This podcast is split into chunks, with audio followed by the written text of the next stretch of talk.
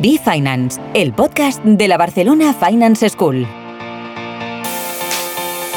Presentado por Pablo Añese, profesor de la UIC y analista de nuevas tendencias de la Barcelona Finance School. ¿Qué tal amigos? Un día más en este podcast Be Finance del Instituto de Estudios Financieros. Hoy eh, hablaremos sobre el tema de la inteligencia artificial. Nos vamos a preguntar sobre los principales sectores que están innovando en esta dirección, cuáles son sobre todo las competencias necesarias para hacer un buen uso de la tecnología. También vamos a hablar de las oportunidades que se generan en torno a esta tecnología, cuáles son también las amenazas, las fortalezas, cuáles son los sectores principales que están liderando el cambio. Vamos a hablar también de los países que están un poco abocándose a esta tecnología y vamos a hablar también del tamaño del negocio y de la progresión. Para ello vamos a tener un invitado de lujo, un gran entusiasta, un emprendedor serial, como es Pau García Milá, que es el cofundador de Founders, que es una escuela de negocios dedicada al training, al entrenamiento, es decir, al coaching, al entrenamiento, a la educación de directivos en general que quieren introducir una tecnología como la inteligencia artificial en sus procesos de negocio. Be Finance, el podcast de la Barcelona Finance School. Hola Pau, encantado de tenerte con nosotros hoy aquí. Muchas gracias por tu presencia. Al contrario, es un placer enorme, o sea que genial. Pau, me gustaría empezar con una pregunta un tanto, si acaso, general, pero necesaria con todo este ruido que se está haciendo con la inteligencia artificial y qué mejor que tú para que nos, nos dieras tu definición de lo que es la inteligencia artificial y, un poco lo que hacéis también en vuestro sector, que es un poco el de la educación, la educación ejecutiva o a ejecutivos, ¿no? Si nos puedes un poco presentar tu, tu caso de, de, uso también. Sí, al final la inteligencia artificial, tal y como la conocemos hoy, es una pequeña rama de la IA, porque hoy todo el mundo habla de IA generativa, ChatGPT y lo que ha hecho a nivel mundial y de otras herramientas en esta línea, pero es cierto que la IA viene de muy lejos, se lleva aplicando en nuestro día a día desde hace muchos años. La diferencia es que hoy somos conscientes de ello. Precisamente en esta nueva era, donde parece que vamos a todos a trabajar sumando una IA a nuestro día a día, es donde encaja Founders, nuestra escuela de negocios digital, que encaja precisamente en, formar a adultos, ejecutivos y también algunos no ejecutivos, pero, pero que les interesa, entusiastas y demás, pues en las nuevas tecnologías como la IA, desde una perspectiva muy práctica. Al final eh, le podemos sacar mucho rendimiento independientemente de qué sector vengamos, pero hay que hacerlo de forma lógica, responsable, ética, legal, pues todo esto son cosas que hay que enseñar. No es solo poner un prompt mejor o peor en un chat GPT, que también evidentemente se cubre, pero sí enseñarlo a hacer bien. Y es en eso donde nos centramos. La gracia de querer hacer las cosas bien es que puedes hacerlo con buenos partners. En nuestro caso, pues somos partner de educación de Microsoft a nivel mundial y estamos muy contentos de ello y gracias a ello pues hemos podido llegar a, a muchos alumnos con nuestros programas. Si tuvieras que destacar las competencias o esas nuevas competencias que se están desarrollando en torno a este nuevo sector, que no es tan nuevo como tú has dicho, ¿cuáles serían esas nuevas competencias o eso que intentáis atacar o, un poco estudiar o un poco entrenar? Al, final, las competencias que nacen alrededor de la IA van muy relacionadas, y esto es algo que a veces no lo vemos y creo que es importante, con lo que ya hacemos. Es decir, si yo soy abogado, la IA me va a ayudar a hacer mi trabajo de forma mejor, más eficiente, más rápida. Si no soy abogado, la IA no me va a hacer abogado. Hay cuatro años, cinco años de carrera de derecho ahí que son importantes. Si soy arquitecto. Si soy médico, otro ejemplo claro, lo mismo. Con lo cual, la IA nos va a dar una serie de competencias para hacer lo que ya sabemos hacer de forma mejor, más eficiente, más creativa, pero no nos va a permitir impersonar a profesiones, porque esto hay que respetar lo que cada uno ha hecho y se ha preparado. Con lo cual la IA nos va a ayudar a hacer nuestro trabajo, el que sea, de forma mucho más eficiente y, que nos podamos centrar en donde realmente aportamos valor, no en lo que simplemente hacemos de forma aburrida y que aporta poco valor, pero que tenemos que hacer. ¿Qué me dices, Pau, del, del crecimiento, este crecimiento significativo que ha tenido la, la inteligencia artificial en estos años recientes? Sobre todo cuando miras un poco los números, ¿no? lo que está creciendo al año y lo que se espera que crezca en los próximos 10 años. Por ejemplo, para que la audiencia tenga una idea, hoy lo que es el tamaño de, del AI business en general, ¿no? Está valorado en 136 mil millones de dólares, que es un poco, aproximadamente el 10% del PIB de, de, España, que es 1.3 billones de dólares, ¿no? ¿Cómo ves tú este crecimiento exponencial? ¿Te dice algo o es simplemente un poco una iteración más de lo que es esta constante de progreso tecnológico al que estamos abocados en estos años, ¿no? La blockchain, ¿no? La internet, etcétera, etcétera. ves una repetición del patrón o, es algo distinto realmente? Yo creo que el tamaño es pequeño. Yo creo que será mucho más grande en el, en el futuro, que hay, hay que diferenciar IA de otras tecnologías que pues al final después del momento hype han bajado un poco a nivel de interés, metaverso, blockchain y demás. Y saber que estamos en algo distinto, pues seguro que cuando estábamos ahí decíamos, no, esto es el futuro. Pero hay, hay, una fórmula para saber si es algo distinto o no, que es preguntarnos cuántos minutos has pasado en el metaverso en el último año y medio. La respuesta será cero o cinco si lo probé en una feria. ¿Cuántos minutos has pasado usando una tecnología que esté construida sobre blockchain, más allá de las criptomonedas, que como activo de inversión puede gustarte o no, pero, pero blockchain como tecnología, la respuesta seguramente será cero minutos, porque no hay casos. En cambio, ¿cuántos minutos has pasado usando herramientas de IA generativa del último año? Pues será dos horas al día seguramente porque, porque uso ChatGPT, porque uso tal, porque uso esto. O sea, al final, quien decide si algo es un hype y una moda y después se va o se queda, es nosotros los usuarios. Y cuando hablamos de una tecnología que tiene el nivel de uso que tiene la IA hoy, que es enorme, podemos afirmar que el tamaño que sea que tiene es una centésima parte el que tendrá en un tiempo por todo lo que está por venir. Eh, Pau, me gustaría pasar un poco a analizar alguna tendencia así, o si acaso hacer un poco un análisis más bien macro, a ver si te atreves. Eh, posiblemente en, la uni recordarás lo que era el, SWOT análisis, ¿no? Y saber las fortalezas, las debilidades, las unidades. sí, exactamente, eso mismo.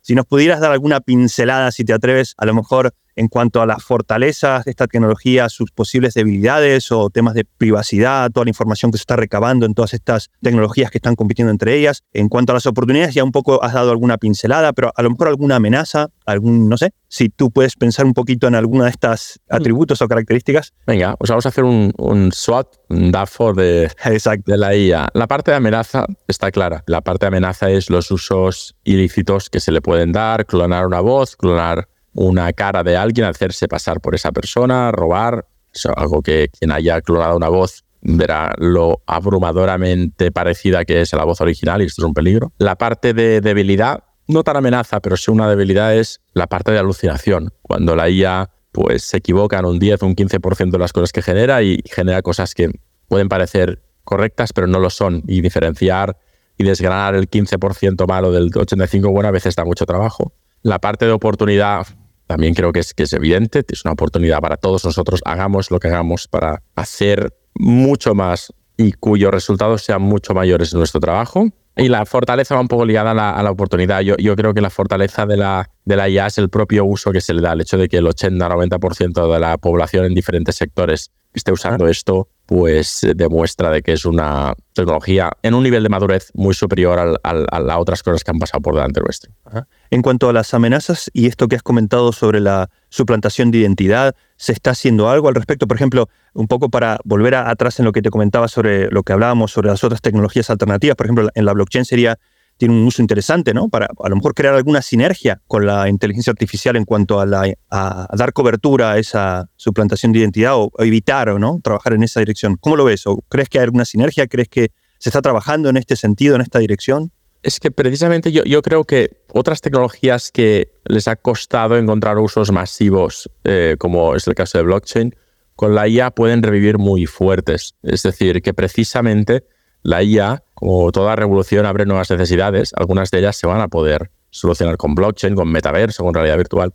O sea que la IA abre una nueva realidad. Las empresas más grandes del mundo serán esas que creen o sean parte en alguna parte del proceso con IA. Es decir, el top 10 de Forbes en breve estará Microsoft, estará Nvidia, porque está creando el hardware, estará... O sea, al final estamos a punto de ver cómo se reordenan las prioridades al punto de que quien lidere esto va a liderar el mundo. ¿Tú crees que la inteligencia artificial está un poco sacando de la cartelera, digamos, a la blockchain, por nombrar una de estas tecnologías que no acaba, pero por una cuestión de que, de que es, de que realmente está siendo más utilizada, efectivamente, pero también, por ejemplo, en el caso de la blockchain, es difícil explicarla, explicarla y explicar el uso, ¿no? Y explicar el valor agregado también me ha encantado como lo has dicho, lo has sacado de la cartelera, no significa que no siga estando ahí. es decir, que hay un conflicto enorme ahora mismo en Israel eh, no significa que en Ucrania se haya acabado la guerra, pero en el periódico no se habla de Ucrania y precisamente pues, seguramente está muriendo gente. Efectivamente. Eh, entonces, al final, el mundo tecnológico tenemos una capacidad de absorber pocas cosas muy nuevas.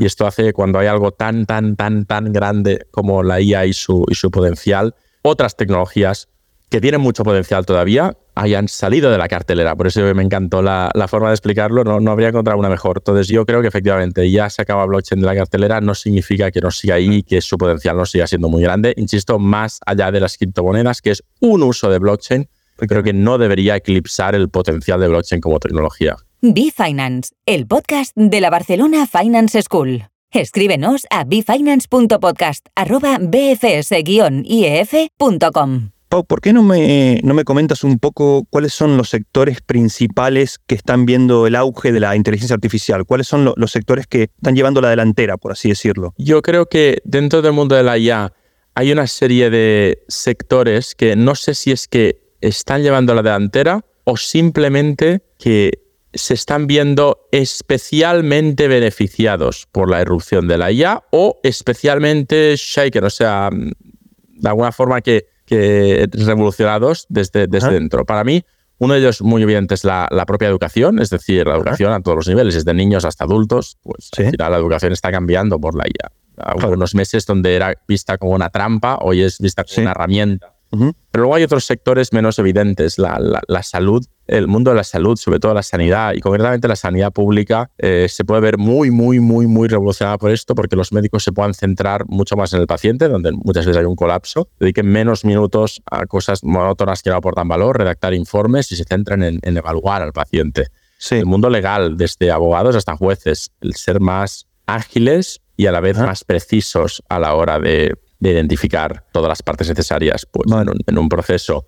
La consultoría como tal tiene que reinventarse, tiene que reinventarse de arriba a abajo para poder ofrecer valor en la, era donde la IA puede acceder de forma más ágil y más rápida a toda la información del mundo que cualquier consultor. Bueno, te he dado tres, pero podría darte o cuatro, sí. podría dar cincuenta. ¿Tú crees, Pau, que la inteligencia artificial final es una herramienta que te permite externalizar actividades repetitivas, que te permiten de alguna manera centrarte en aquello que tú haces mejor que otras cosas? A mí me gusta mucho el concepto de copiloto que propone Microsoft, que es que tú estás cada día en tu escritorio y tienes a un copiloto de tu trabajo a tu lado y te divides el trabajo en ese copiloto. Tú te encargas de la comprobación de no sé qué, yo lideraré esto, tú lideraré esa parte y entre los dos se hace todo. Más que el copiloto es virtual, está a tu servicio y trabajáis juntos. ¿Y tú crees que cuando trabajas juntos, las tareas que delegas no tienden a ser tareas más repetitivas y automatizables, lo cual te permite a ti dedicarte a tareas que tienden a ser más creativas. ¿Tiende a ser eso un poco la, la tendencia?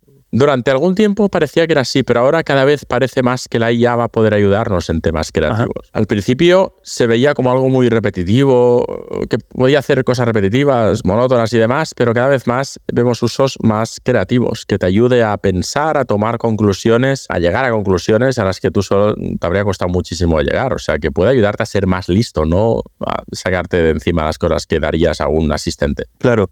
Yo, sabes que, eh, Pau, me gustaría compartir mi experiencia personal con la inteligencia artificial. Se da de esta manera. Yo cuando intento interactuar con la inteligencia artificial, con el chat GPT, por ejemplo, de algo que, que sé o que creo que sé al menos, eh, la interacción es mucho más productiva que cuando no sé nada de un tema.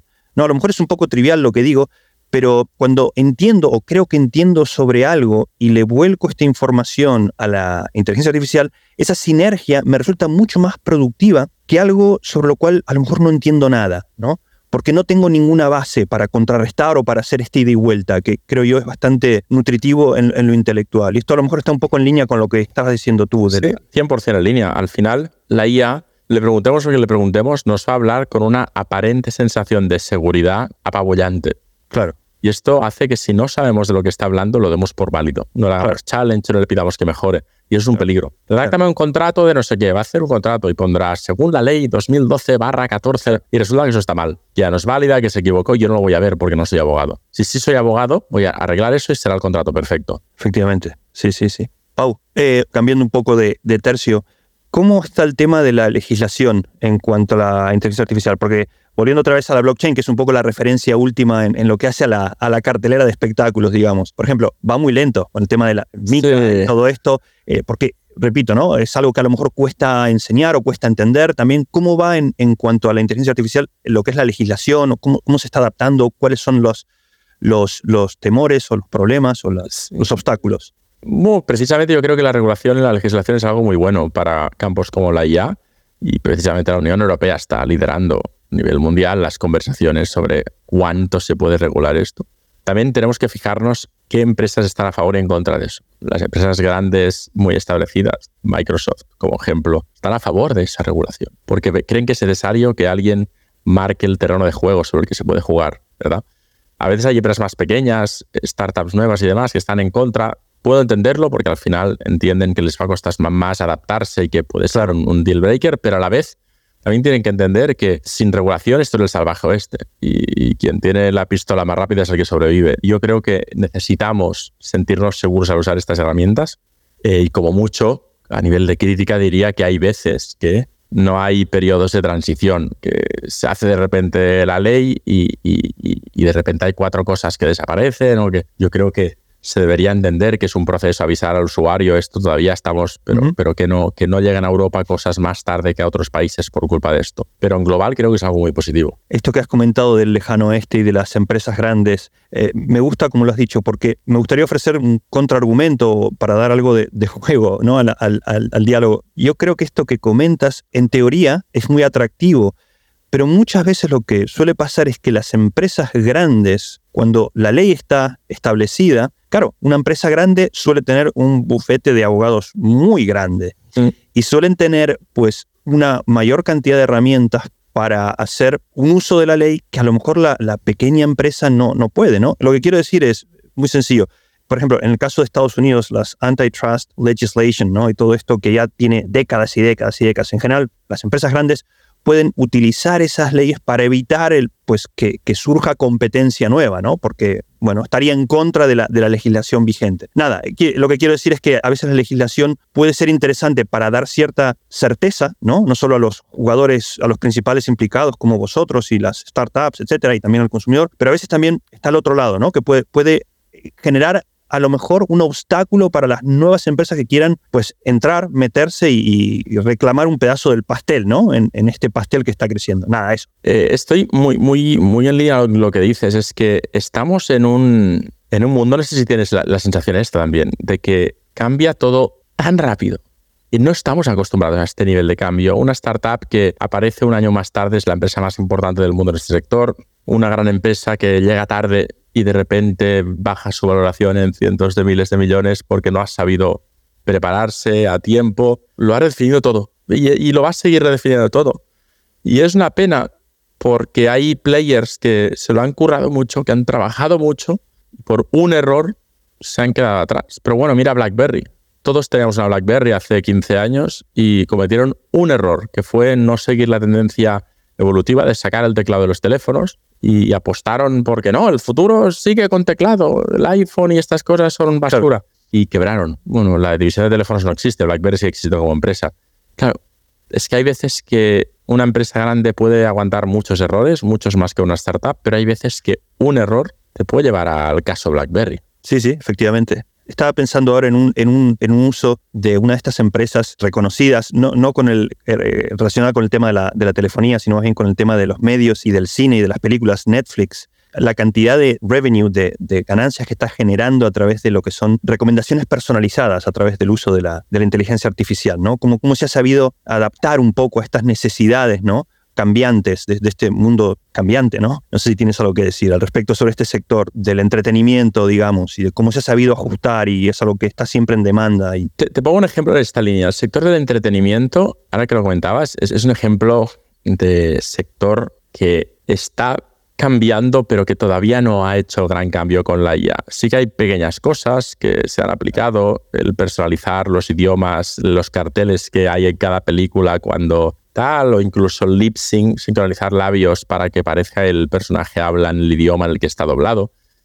Pero vamos a ver una nueva categoría de entretenimiento con inteligencia artificial. Imagínate ese experimento que hizo Netflix de un capítulo donde tú podías ir seleccionando qué pasaba, que tuvieron que grabar, quiero recordar, más de 50 horas de contenido, pero tú nunca veías más de una y media, que era lo que duraba. Bandersnatch era el nombre, lo tengo de memoria. Esto se podrá hacer sin tener que grabar 50 horas. Es decir, que de forma generativa llegamos a un punto donde estamos eligiendo hacia dónde va todo. Estamos viendo una película que nadie más en, la, en el mundo ha visto, porque hemos tomado decisiones. En videojuegos también. Ahora hay que escribir miles y miles de diálogos para hacer un videojuego AAA. Ya no va a ser necesario. Vas a estar creando personajes en tiempo real que interactuarán contigo como jugador de formas que no lo han hecho con otro. Está, el entretenimiento, cine, series, videojuegos, va a ser una de las industrias que más se va a beneficiar de la IA y que todavía no ha empezado con ello. Claro, claro, claro. Por ejemplo, en el caso de la literatura, no sé si recuerdas tú esos libros que se llamaban Elige tu propia, Elige aventura. la idea era esa, pero ya estaban escritos, estaban todas las páginas escritas. Y había quizás 100 opciones para llegar al final, que eran muchas, y alucinábamos. Efectivamente. Sí, Pero imagínate un escrito de tu propia aventura infinito. Infinito, que se va regenerando, que se va reescribiendo, ¿no? Total. Bien. Pau, en cuanto a lo que hace a la geografía de la inteligencia artificial, ¿tú ves alguna tendencia o algún aspecto a, resaltar? Es decir, algunos países, algunas ubicaciones, algunas ciudades que valga la pena destacar en todo este auge, en toda esta tendencia? Más allá de las obvias, es decir, San Francisco, Redmond, hay, hay algo que poca gente conoce, que hay, no sé por qué razón, un polo español muy fuerte en el mundo de la IA. Algunas de las personas más relevantes del sector son bien de España. El director general, ahora CTO en temas de IA de Microsoft, David Carmona, es español. La directora de proyectos estratégicos en Microsoft también, Esther de Nicolás, es española. El vicepresidente de Search and AI de Microsoft, el español Jordi Rivas. O sea, es divertido porque hay una parte de talento muy potente que igual están en Estados Unidos, la mayoría de ellos. O sea, que a nivel geográfico siguen en ese lugar, pero creo que España es un momento, en este momento, un polo de conocimiento importante en este tema, con lo cual ciudades sería Madrid, Barcelona, y después algunas también obvias, pero las principales ciudades de China. China se está innovando muchísimo y, lo veremos y cuando veamos estas innovaciones, algunas nos van a asustar por, por, porque igual vendrán temas igual o más avanzados de lo que estamos viendo. A nivel europeo es divertido porque se rige mucho desde Noruega. La persona responsable de ella a nivel europeo en Microsoft llama Shoppingly está en Noruega. Y yo creo que cada ciudad será una ciudad de IA en el futuro. Barcelona Finance School. Transformamos conocimiento en impacto. Conoce nuestros másteres, posgrados y cursos de especialización en barcelonafinanceschool.com. Pues Pau, para cerrar esta magnífica entrevista, me gustaría que nos contaras cómo estáis trabajando desde vuestro emprendimiento y en particular cómo lo estáis haciendo en la colaboración que tenéis con el Instituto de Estudios eh, Financieros, cómo estáis agregando valor en esta dirección. Sí, es divertido porque nos reencontramos eh, profesionalmente con una persona con la que yo había colaborado antes de, de, fundar Founders y que es también profesor de Founders. Entró a formar parte del grupo del IEF dentro de esta nueva eh, marca escuela que han creado, que es la Barcelona Finance School, que es de Loinoya, y nos cruzamos y en una reunión comentamos que podríamos colaborar, porque por un lado veíamos que el mundo financiero estaba ya empezando a cambiar y podía cambiar muchísimo con la llegada de la IA, pero que a la vez todavía no había formaciones específicas en esa línea. Y, y al final fue una una colaboración que nació orgánicamente y, que, de la cual estoy muy contento, que nos permitió crear el programa de inteligencia artificial en, el mundo de las finanzas, que ya está totalmente abierto, la gente se puede apuntar y que arranca en unas, en unas semanas de enero. Y la verdad es que es una pasada también el, recibimiento, la, la sensación de que en el mundo financiero seguramente va a haber una revolución dentro muy poco con la IA que permitirá hacer mucho más en menos tiempo, de forma más ordenada y lo más interesante es ya no tener que tener siempre las preguntas financieras, sino poder pedir ayuda para encontrar las preguntas y no solo las respuestas, poder hacernos nuevas preguntas. Muy bien, muy bien. Y, creo que esto es una de las claves más importantes. Efectivamente, a veces las preguntas eh, suelen ser más importantes que las respuestas, ¿no? Porque te llevan en una dirección que no esperabas. Y te hacen... Hacer las buenas preguntas es muy difícil y la IA te puede ayudar en esa línea. Claro, claro, muy bien. Te iba a preguntar cuáles son los, los prospects, ¿no? Cuáles son las predicciones o cuáles son las intuiciones que tienes a futuro, pero un poco ya, ya lo has dicho. Si quieres cerrar con algún comentario, alguna, algún pronóstico que quieras hacer a futuro de cómo ves sí, Prospects a nivel de, de éxito de los programas me, cuesta mucho. El de IA e Innovación, el primero que sacamos con Microsoft, que por cierto también está involucrado en este programa de finanzas, evidentemente. Pues el primero que sacamos, yo me acuerdo, decíamos, si llegamos a mil alumnos seremos el programa más grande que hay y demás, y llevamos casi 9.000, o sea que soy muy malo haciendo predicciones, para bien y para mal. Pero sí que a nivel macro, creo que el mundo de las finanzas no va a ser el más rápido en llegar a la revolución de la IA, como está pasando en otros sectores, pero cuando llegue va a ser uno de los más relevantes en cuanto al potencial que puede tener en un sector. Con lo cual, creo que veremos mucho movimiento de IA en finanzas durante el 2024. Pues muy bien, muchísimas gracias Pau por tu tiempo y tu saber estar. Ha sido una gran entrevista, te agradezco mucho eh, lo que nos has dejado. Ya lo habéis escuchado amigos, eh, este ha sido Pau García Milá. Recordadlo, no hay soluciones, solo trade-offs. Hasta la próxima. Be Finance, el podcast de la Barcelona Finance School.